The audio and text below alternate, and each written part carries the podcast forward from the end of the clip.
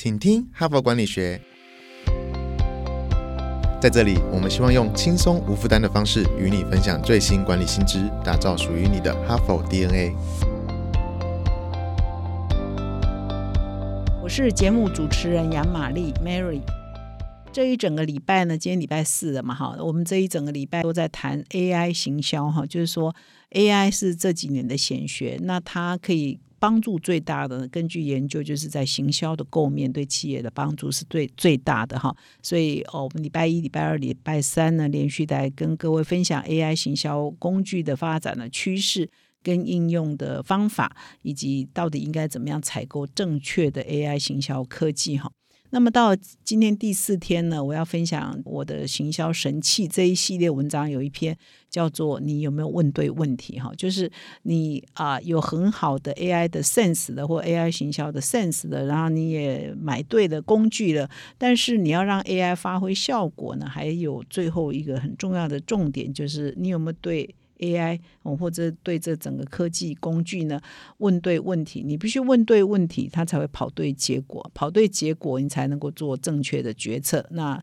执行之后才会有方案哈。好，那么在这里呢，我跟各位分享一篇《哈佛商业评论》呢，过去应该是两三年来我们在本土产生的文章里头相当受欢迎的一篇，是我们访问了趋势科技的创办人张张明正张张创办人哈。那他就那篇文章在讲什么？他就说我就是取他在受访的当中的一句话来当做那篇文章的标题。他说：“你看一个人呢聪不聪明，就看他问什么问题哈。所以这代表说问会不会问问题，以及是不是问对问题，真的是非常关键哈。所以呢，呃，主要就是说这一篇文章也是在谈这个，就是你要问对问题哈。”那我认识一些医生朋友啊，他们就常常说，哇，每次看那个陈时中记者会，他就觉得记者都不会问问题，都没有问对关键哈，因为可能记者都不是医生出身嘛，所以可能对疫情啊、对医疗的问题不是那么懂，所以你让一个医生去问陈时中，他说我三个问题、五个问题就把他问倒了哈，因为 会不会问问题呢？真的是蛮关键的哈，这是题外话了哈。那么根据这个八月号这一篇文章的分析啊，两位作者的分析，他们引用的一个数字哈，发现说，其实绝大多数的公司，很多公司还是不太会用问问问题，导致他们的行销 AI 的工具导入之后呢，啊，可以看到成效只有一半哈。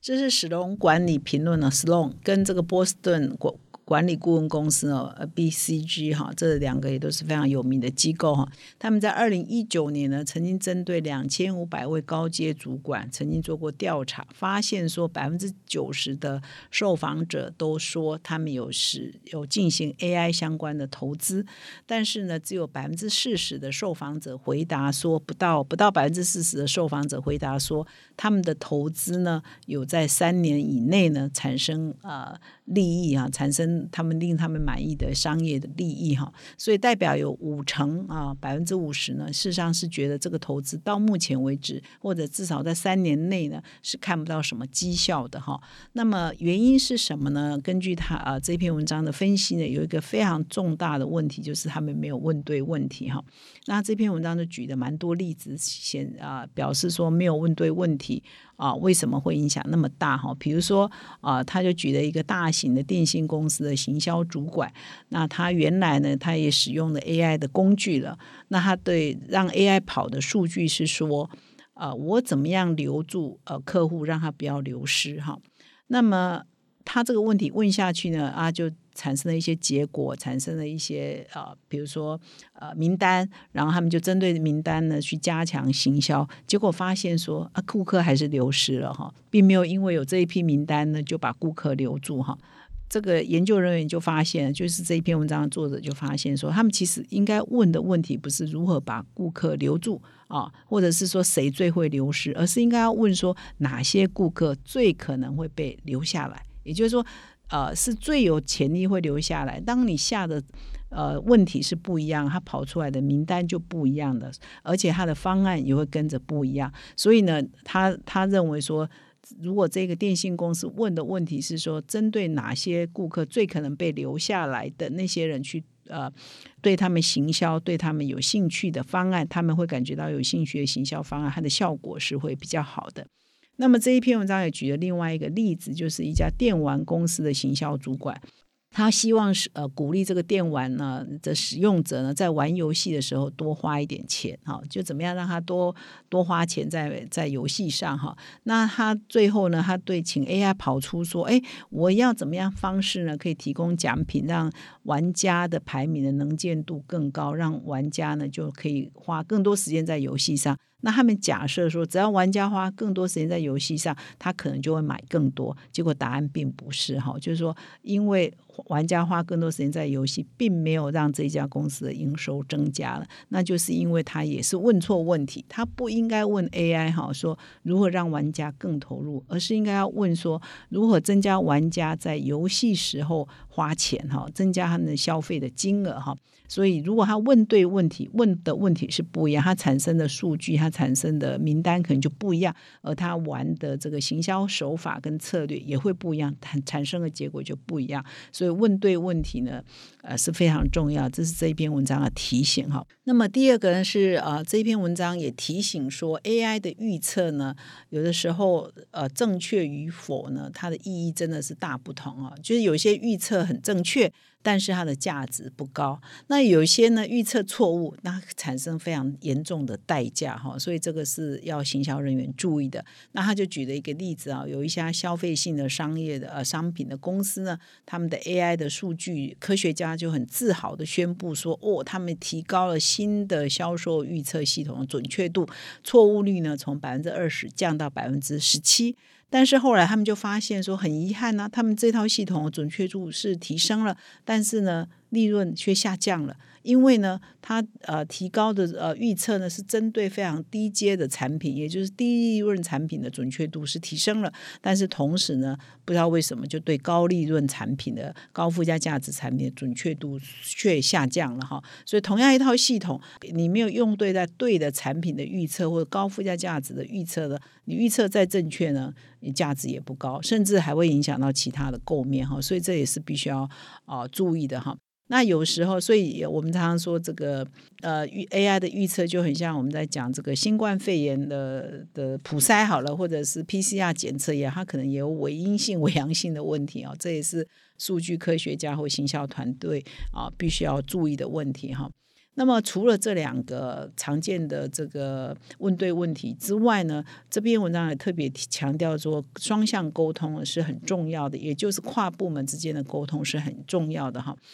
其实这边谈的跟昨天我们礼拜三所谈的，就是说，哎，行销部门、数据部门、AI 部门跟呃 marketing 部门之间的沟通是很重要的哈。那么，数据团队跟行销主管呢，根据呃这篇文章的说明呢，其实其实就常常出现很多的矛盾哈，他们之间的沟通是不良的哈。所以，行销专家呢，他们常常会，行销团队常常会觉得说，哇，你的数据团队啊，你的 AI 团队啊，并没有提供有价值的这个指引哈。那么，如果你，那你因为觉得放弃他们了，所以你就不太给他们方向，说，哎，我要什么，我要什么数据，我要什么东西呢？那这样子，这个行销，呃，这个数据专家，他就待在自己的舒适舒适圈里，做他们认为有趣的东西，自己在那边玩的很爽，玩的很高兴，可是对公司是什么没有没有什么帮助的。那数据科学家也会常常很难跟这个行销团队说明，说他们到底在做什么。他们有时候比较宅，因为有很多搞科技。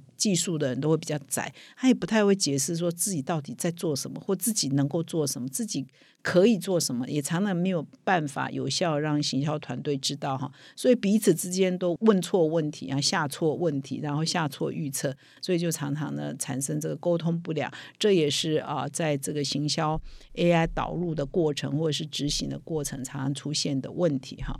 那么其实这一篇文章后半段呢，我这边没有时间再说明了哈。后半段呢，它有分析的一个三部分的架构，是这个研究团队，就是写这篇文章的研究团队他们。根据行销团队跟数据团队之间如何有效的沟通呢？发发展了一个三部分的架构，然后形成一个正向的回馈圈哈。那这边呢，我因为这个要再讲下去，可能要再多讲一集啊，所以我我还是引导各位呢去看我们的杂志，然后后面去看。解方是什么？我上面讲了一堆问题，问错问题啊，沟通不良啊，或者是预测错误啊，哈，这个到底解方是什么？我希望各位呢，啊，也可以到我们的杂志或网站上去寻找我这篇作者提供的答案，哈。那么以上是今天我要主要是分享呃的内容，我希望你对 AI 行销工具你已经采购了，你也有概念了哈，那你要怎么正确的使用？你要怎么样问对问题？你要怎么样让你的行销团队跟数据团队